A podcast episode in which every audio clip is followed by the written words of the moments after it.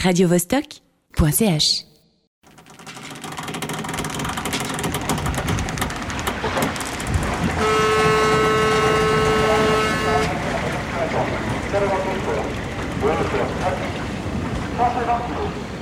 Embarquement pour le Caire, quai numéro 3. Chypre, quai numéro 12. Abidjan, quai numéro 8. La planète bleue, embarquement immédiat.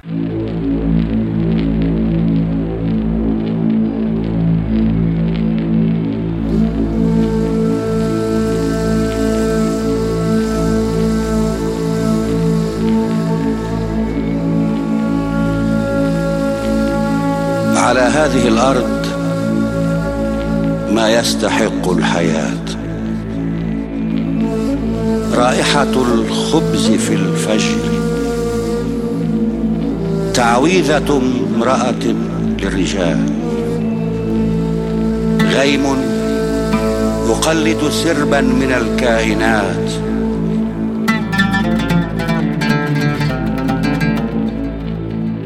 على هذه الأرض سيدة الأرض أم البدايات أم النهايات.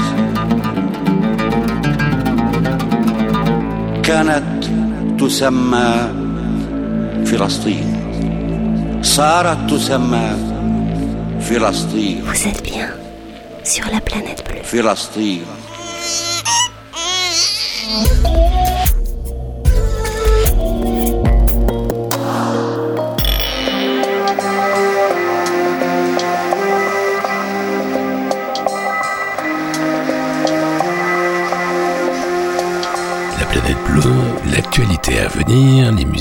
De demain. Aujourd'hui, nous allons partir à l'aventure dans nos forêts, découvrir le son de la nature, un truc déjà rare et superbe, qui sera bientôt un luxe recherché. Pourquoi les gens qui se baladent dans la nature sont-ils souvent si bruyants? Enfants qui braillent, ados turbulents, adultes bavards, ne devrions-nous pas apprendre le silence? Nous allons découvrir la musique monotonale mais jamais monotone des Russes de PM Expert.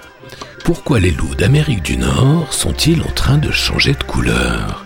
Le loup gris, comme son nom l'indique, avait un beau pelage gris. Il est en train de virer au noir. Nous allons nous régaler du meilleur son des années 80, celui de la diva androgyne qui a dessiné la fusion entre les rythmiques reggae et les climats sombres de l'électronique New Wave, Grace Jones. Le panoramique sonore va nous entraîner aujourd'hui de Palestine au Canada, de Berlin à Moscou, d'Algérie à New York City, de Paris à Londres, de Varsovie à Beyrouth, de Jamaïque en Algérie, générique complet du programme musical en fin d'émission. Rêver l'avenir encore un peu sur la planète bleue.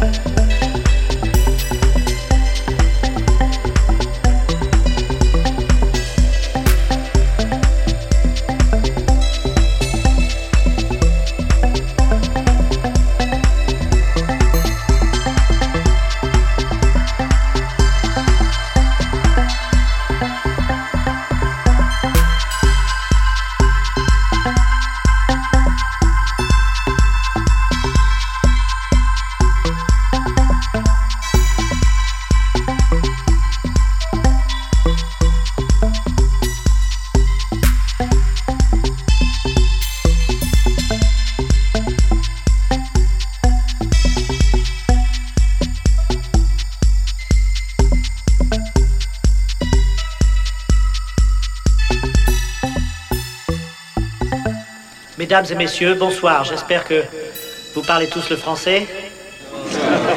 Merci. Il est possible qu'un jour, nous parlerons tous un langage codé. Je voudrais soumettre à votre réflexion un élément musical que nous avons pu recueillir en Inde. Nous pensons qu'il va dans le sens de nos recherches. Nous pensons que c'est un fait capital. Pour vous aider à suivre, j'utilise le langage gestuel créé par Zoltan Kodali. Kodali a élaboré ces signes pour enseigner la musique aux enfants atteints de surdité. Alors, voici le premier son. Le premier son, s'il vous plaît. Voici le deuxième son. Troisième son. Quatrième son, qui est le dernier. Et maintenant, tous les sons ensemble, s'il vous plaît. My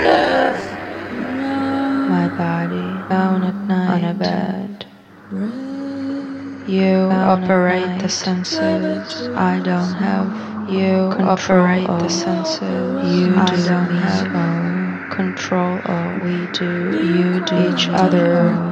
Train. We do each other. Train. My body on a bed.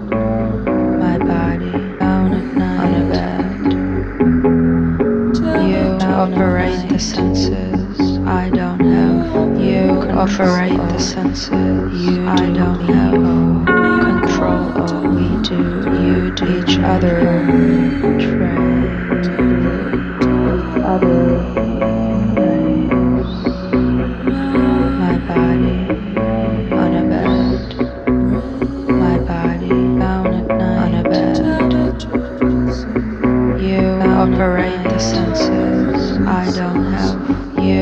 Operate the senses. I don't have control.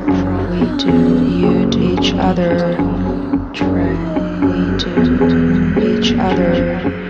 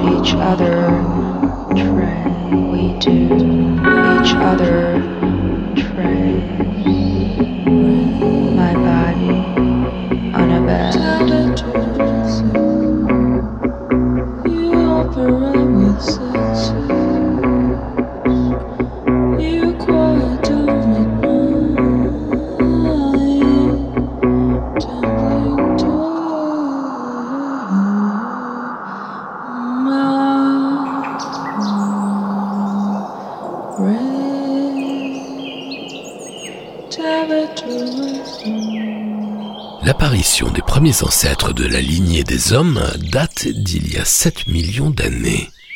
Les dinosaures, il y a 260 millions d'années. Les arbres, il y a environ 400 millions d'années. Peut-être devrions-nous abandonner la vision très théorique d'une forêt comme une espèce d'abstraction végétale pour plutôt considérer la forêt comme un être vivant, respirant, lui-même composé de milliers d'organismes, chacun palpitant à son propre rythme, l'ensemble formant un écosystème complexe, fourmillant de vie, remarquablement équilibré, vieux de 400 millions d'années. La forêt nous dépasse dans tous les sens du terme, par ses dimensions, bien sûr, son âge, mais également par l'imaginaire qu'elle suscite immédiatement, comme un centre de vie qui échapperait à ces diables d'humains, proche quand on l'observe de loin, mystérieuse dès qu'on la pénètre. C'est un puzzle fabuleux, une mosaïque d'habitats, une coexistence de phases de décomposition et de régénération. Si vous avez le privilège un jour d'entrer dans une forêt primaire, relique du passé, vous découvrirez un inextricable entrelac d'arbres morts et d'arbres vivants, comme un mikado géant où il serait vain et inapproprié de sortir de l'étroit sentier, tellement ce milieu est inadapté à la marche, tout en 3D, au point qu'il est souvent difficile de déterminer où se trouve le sol. Un tiers d'une forêt primaire est constitué de bois mort. La forêt sauvage se nourrit d'elle-même et contrairement à une idée reçue, n'a en rien besoin de l'homme. C'est une vision ringarde et stupide qui voudrait que la forêt ait besoin de l'homme. Ce sont les mêmes qui considèrent que l'homme est l'espèce au sommet du vivant. La forêt est un système auto-régénérant, autosuffisant. Un arbre mort abrite trois fois plus de vie arbre vivant. Les troncs pourrissants retiennent l'eau comme des éponges et accueillent une multitude d'organismes, champignons, insectes et bactéries. C'est un réservoir génétique. Les pivers s'y délectent d'insectes, les lynx se cachent dans les troncs creux, les loups en font des tanières où se reproduire, et les martres des corridors biologiques. En Pologne, à Białowieża, les militants écolos se sont battus contre le gouvernement pour préserver la dernière forêt primaire d'Europe. Et ils ont gagné. Le gouvernement polonais a été condamné par la Cour de justice de l'Union européenne et a dû cesser ses campagnes d'abattage de bois. Vive l'Europe et vive les forêts en libre évolution. Les arbres, c'est le temps devenu visible, disait Paul Valéry. Si vous voulez en savoir plus sur les forêts, les livres ne manquent pas, le sujet est dans l'air du temps et les éditeurs ont bien compris les bénéfices qu'ils pouvaient en tirer. Parmi cette flopée de bouquins pas tous indispensables, je vous recommande l'ouvrage sobrement intitulé Forêt au pluriel, publié par les éditions La Relève et la Peste. Beau, complet, écrit par un collectif d'experts, dont le philosophe naturaliste Baptiste Morisot avec une mise en page très créative, ce qui ne gâte rien. Forêt aux éditions La Relève et la Peste.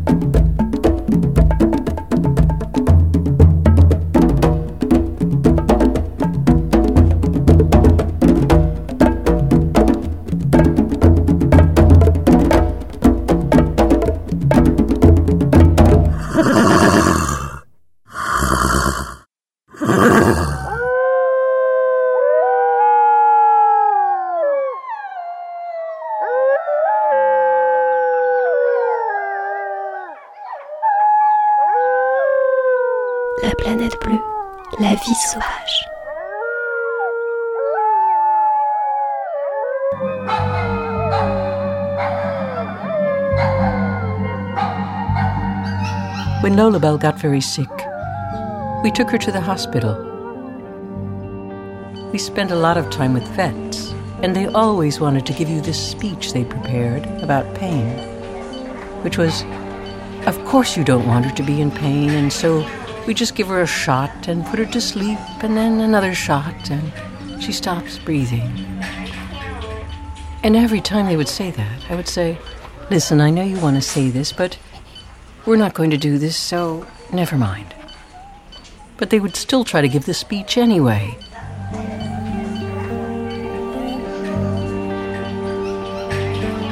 I was really worried about this, so I called our Buddhist teacher and he said, Animals are like people.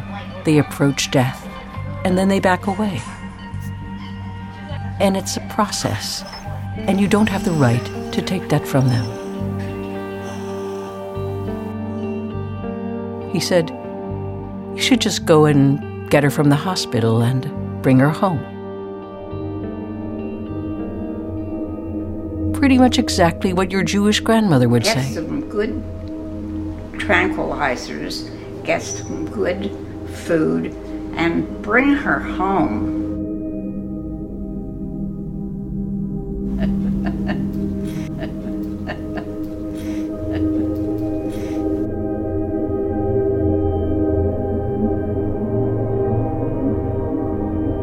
So we went to the hospital and we took Lolabelle home. We stayed with her for three days as her breath slowed and then stopped. We had learned to love Lola as she loved us with a tenderness we didn't know we had.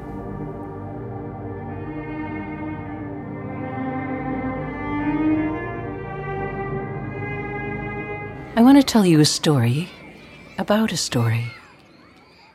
And it's about the time I discovered that most adults have no idea what they're talking about. It was the middle of the summer when I was 12. And I was the kind of kid who was always showing off. I have seven brothers and sisters, and I was always getting lost in the crowd. And so I would do practically anything for attention. So one day, I was at the swimming pool, and I decided to do a flip from the high board. The kind of dive when you're temporarily, magically suspended midair. And everyone around the pool goes, Wow, that's incredible! That's amazing! Now, I'd never done a flip before, but I thought, how hard could it be? You just somersault and straighten out right before you hit the water. So I did, but I missed the pool and I landed boom, on the concrete edge and broke my back. I spent the next few weeks in traction in the children's ward at the hospital, and for quite a while I couldn't move or talk. I was just sort of floating. I was in the same trauma unit with the kids who'd been burned, and they were hanging in these rotating slings, sort of like rotisseries or spits, machines that would turn you around and around so the burns could be bathed in these cool liquids. Then one day, one of the doctors came to see me and he told me that I wouldn't be able to walk again. And I remember thinking, this guy is crazy. I mean, is he even a doctor? Who knows? Of course I was going to walk. I just had to concentrate, keep trying to make contact with my feet, convince them, will them to move. The worst thing about this was the volunteers, who came every afternoon to read to me. And they'd lean over the bed and they'd say, Hello, Laurie, really enunciating each word, as if I'd also gone deaf.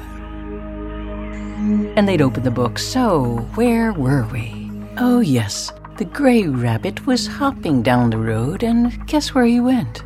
Well, nobody knows. The farmer doesn't know. The farmer's wife doesn't know. Nobody knew where the rabbit had gone, but just about everybody seemed to care. Now, before this happened, I'd been reading books like Tale of Two Cities and Crime and Punishment, so the Grey Rabbit stories were kind of a slow torture. Anyway, eventually I did get on my feet, and for two years I wore a huge metal brace. And I got very obsessed with John F. Kennedy because he had back problems too, and he was the president. Much later in my life, when someone would ask what my childhood was like, sometimes I would tell them this story about the hospital, and it was a short way of telling them certain things about myself how I had learned not to trust certain people, and how horrible it was to listen to long, pointless stories, like the one about the gray rabbit. But there was always something weird about telling this story that made me very uneasy, like something was missing. Then one day, when I was in the middle of telling it, I was describing the little rotisseries that the kids were hanging in. And suddenly, it was like I was back in the hospital, just exactly the way it had been. And I remembered the missing part. It was the way the ward sounded at night.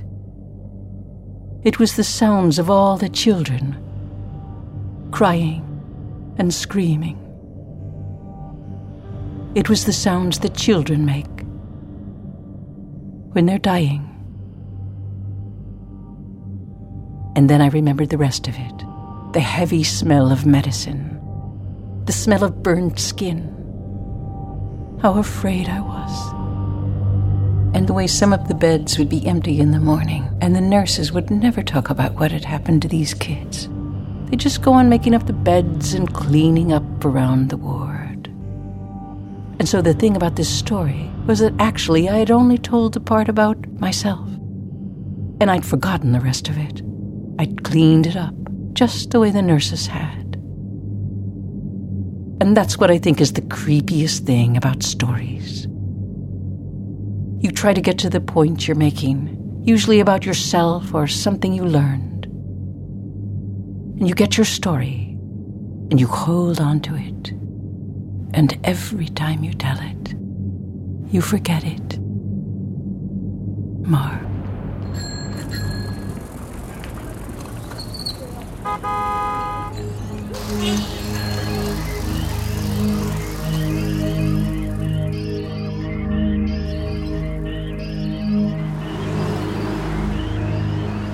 So many things are being recorded numbers, locations, names, dates, times, directions. Massive amounts of data are being collected and stored. And what kind of information is this?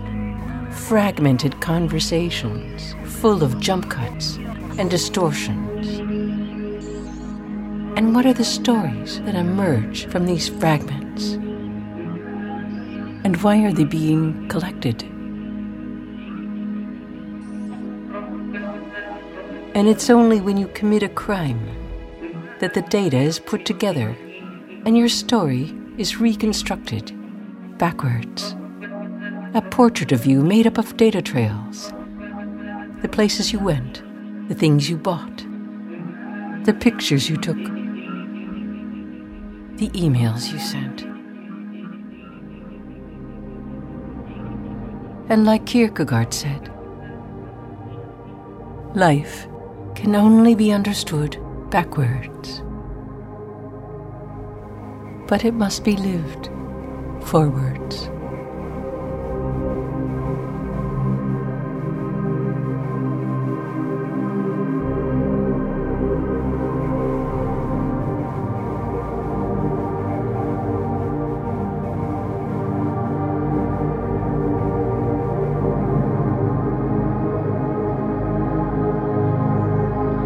Radio Vostok.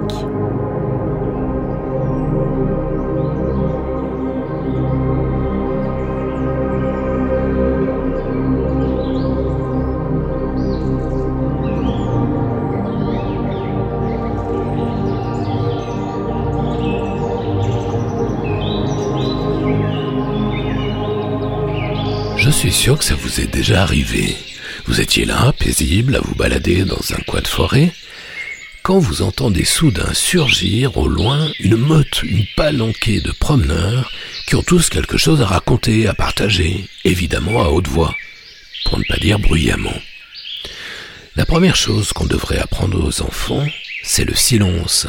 Se promener dans la nature en la respectant, c'est-à-dire sans brailler, sans émettre le moindre son, en marchant comme un Indien, indétectable, en posant les pieds là où ça fait le moins de bruit. Déjà, vous n'ennuierez plus les autres promeneurs avec vos conversations intempestives. Et du coup, vous aurez peut-être la chance de croiser un animal sauvage, ce qui n'arrive jamais aux gens bruyants. Croiser un animal sauvage, c'est un cadeau immédiat.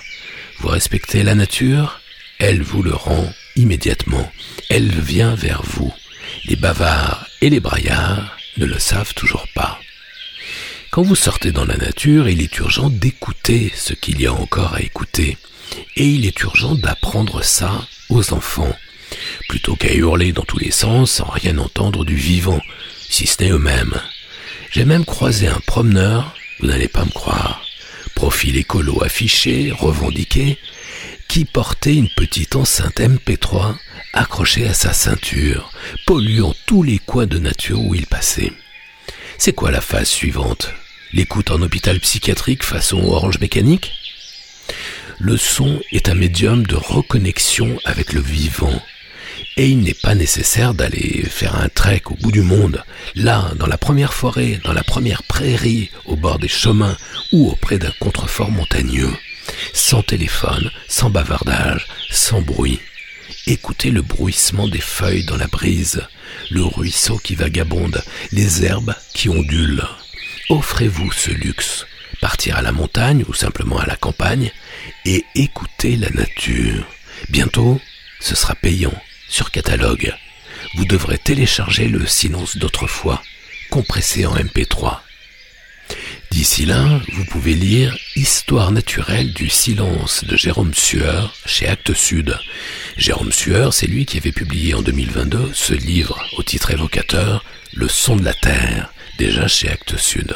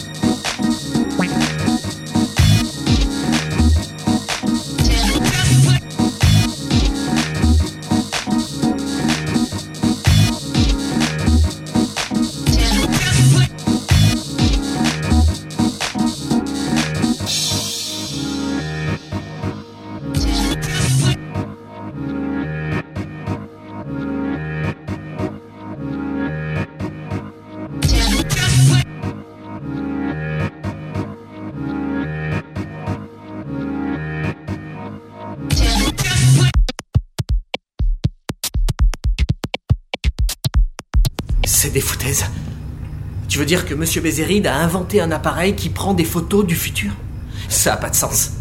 Peut-être qu'il fait des tests. Oui, ce truc n'est pas tellement transportable. C'est un scientifique, alors il doit bien y avoir des notes ou une documentation quelque part, c'est sûr. Faut chercher. Vous vous rendez compte de ce que vous dites? C'est pas vrai. Je crois pas qu'il va te répondre. Pourquoi? 27 novembre. Résultat du jour, activité positive.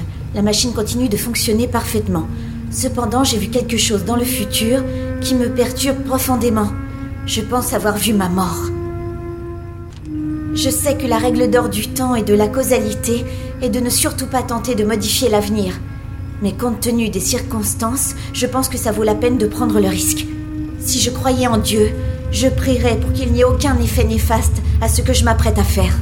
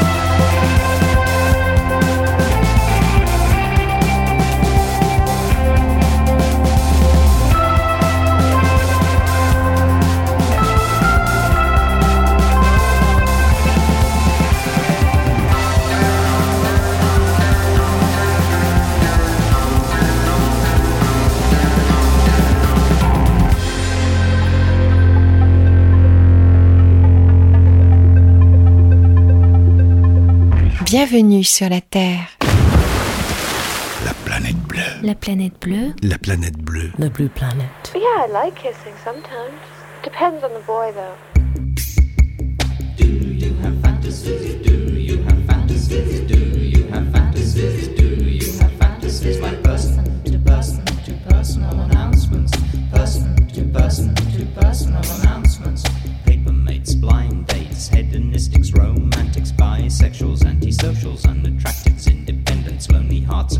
Starters. All can find ideal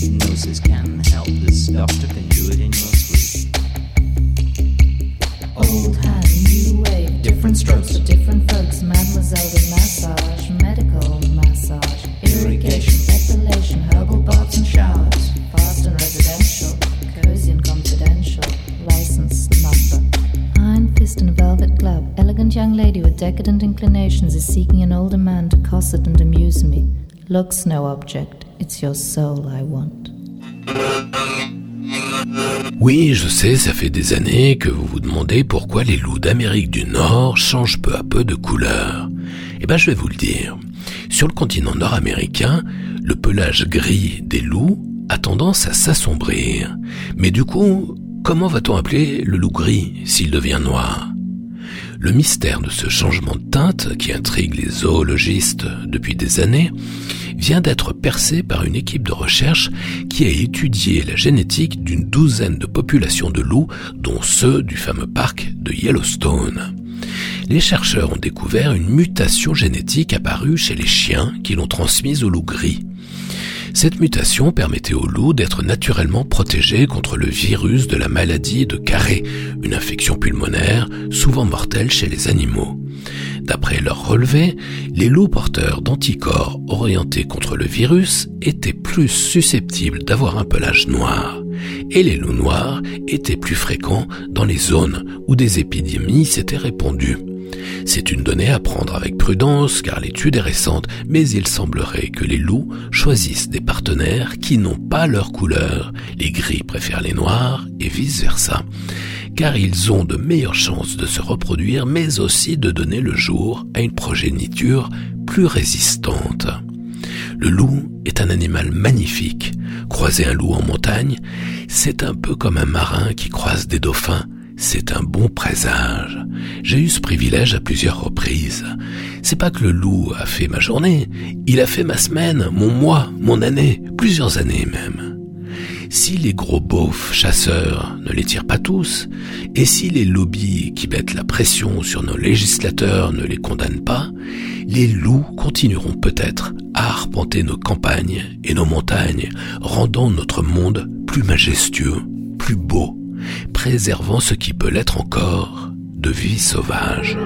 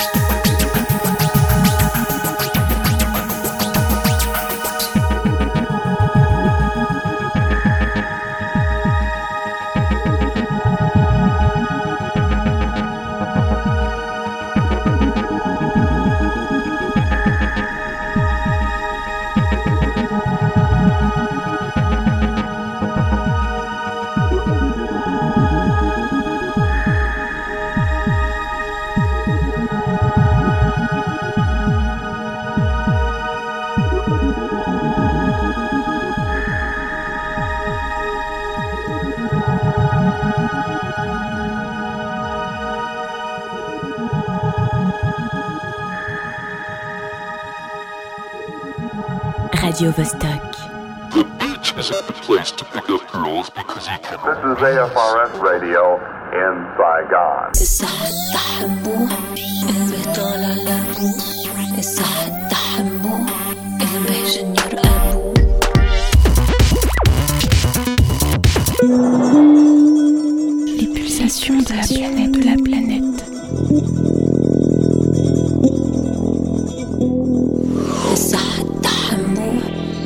طالع لابوه الصح تحبوه البهجن يرقبوه القى خناتي داحمة بالرناناتي داحمة باين عقلي ده الساعة حدي قال له حاجة ده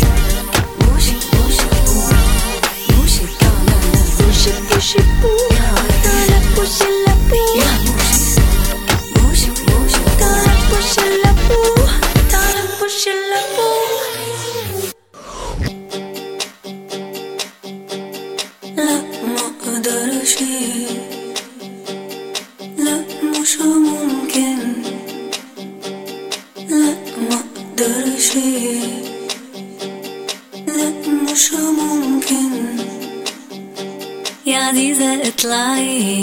لا ما أقدرش حبيبتي شرفي. لا ما أقدرش وطلعت يا ناس مغلوب.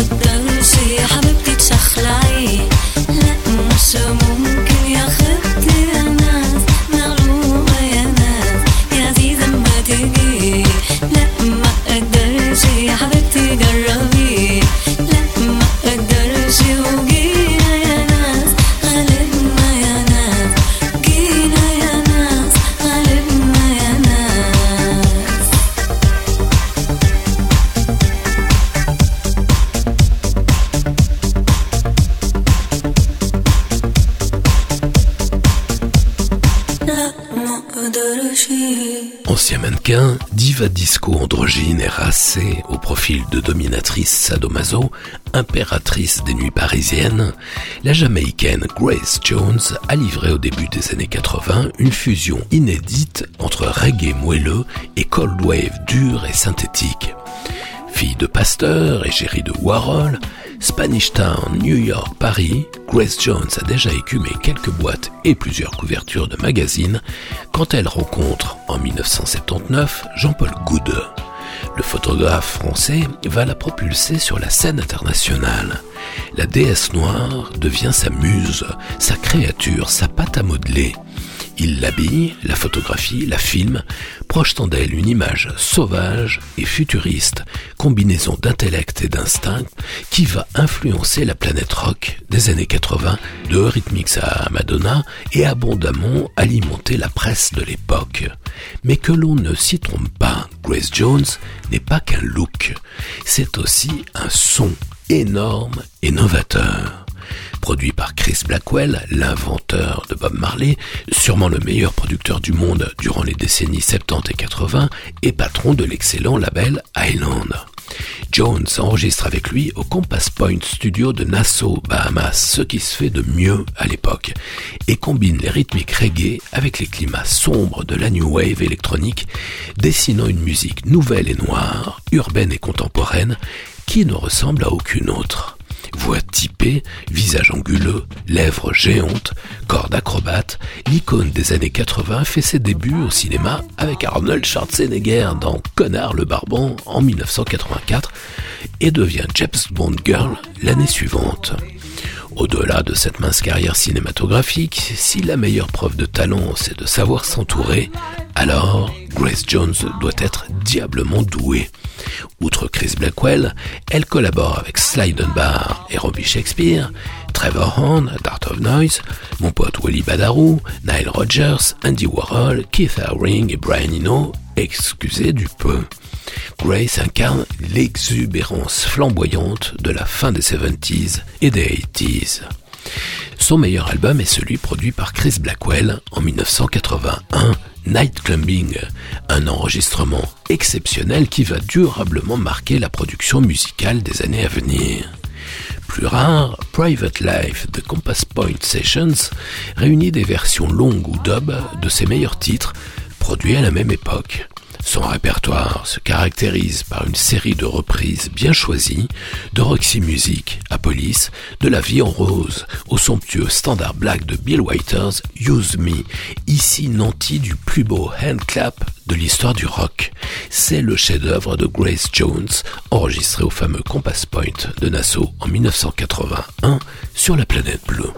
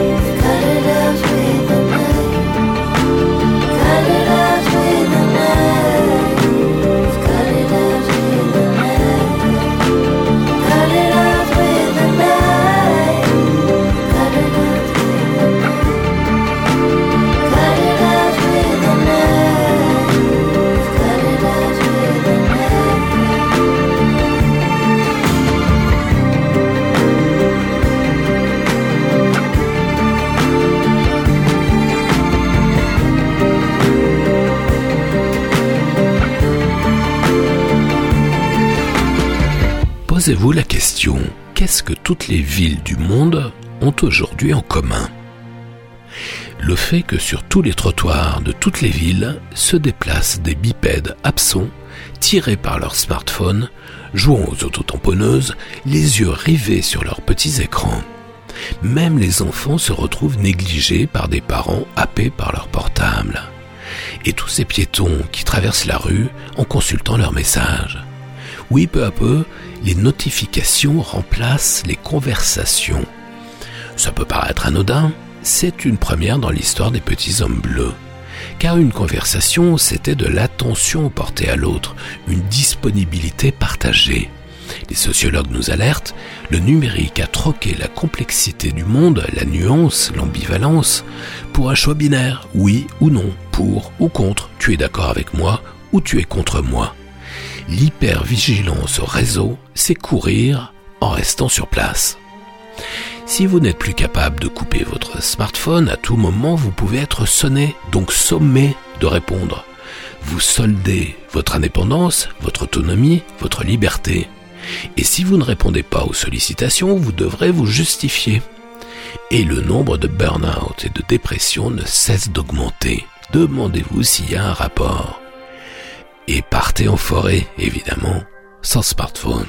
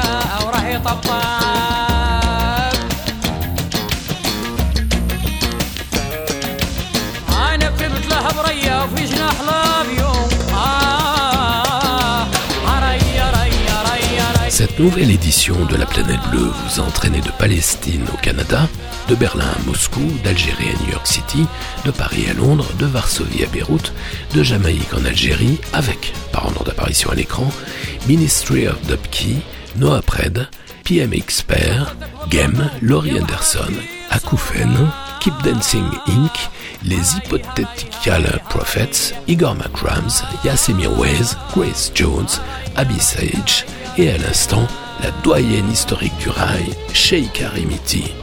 Retrouvez les références de tous ces titres et podcastez l'émission sur laplanètebleue.com. La planète bleue, libre, indépendante et non alignée, partout, toujours, tout le temps, en FM et en DAB, en streaming et en podcast, sur laplanètebleue.com, sur Mixcloud, sur iTunes et sur Spotify. La planète bleue. Yves Blanc. Prochain départ pour la Terre. Plus tard, plus loin,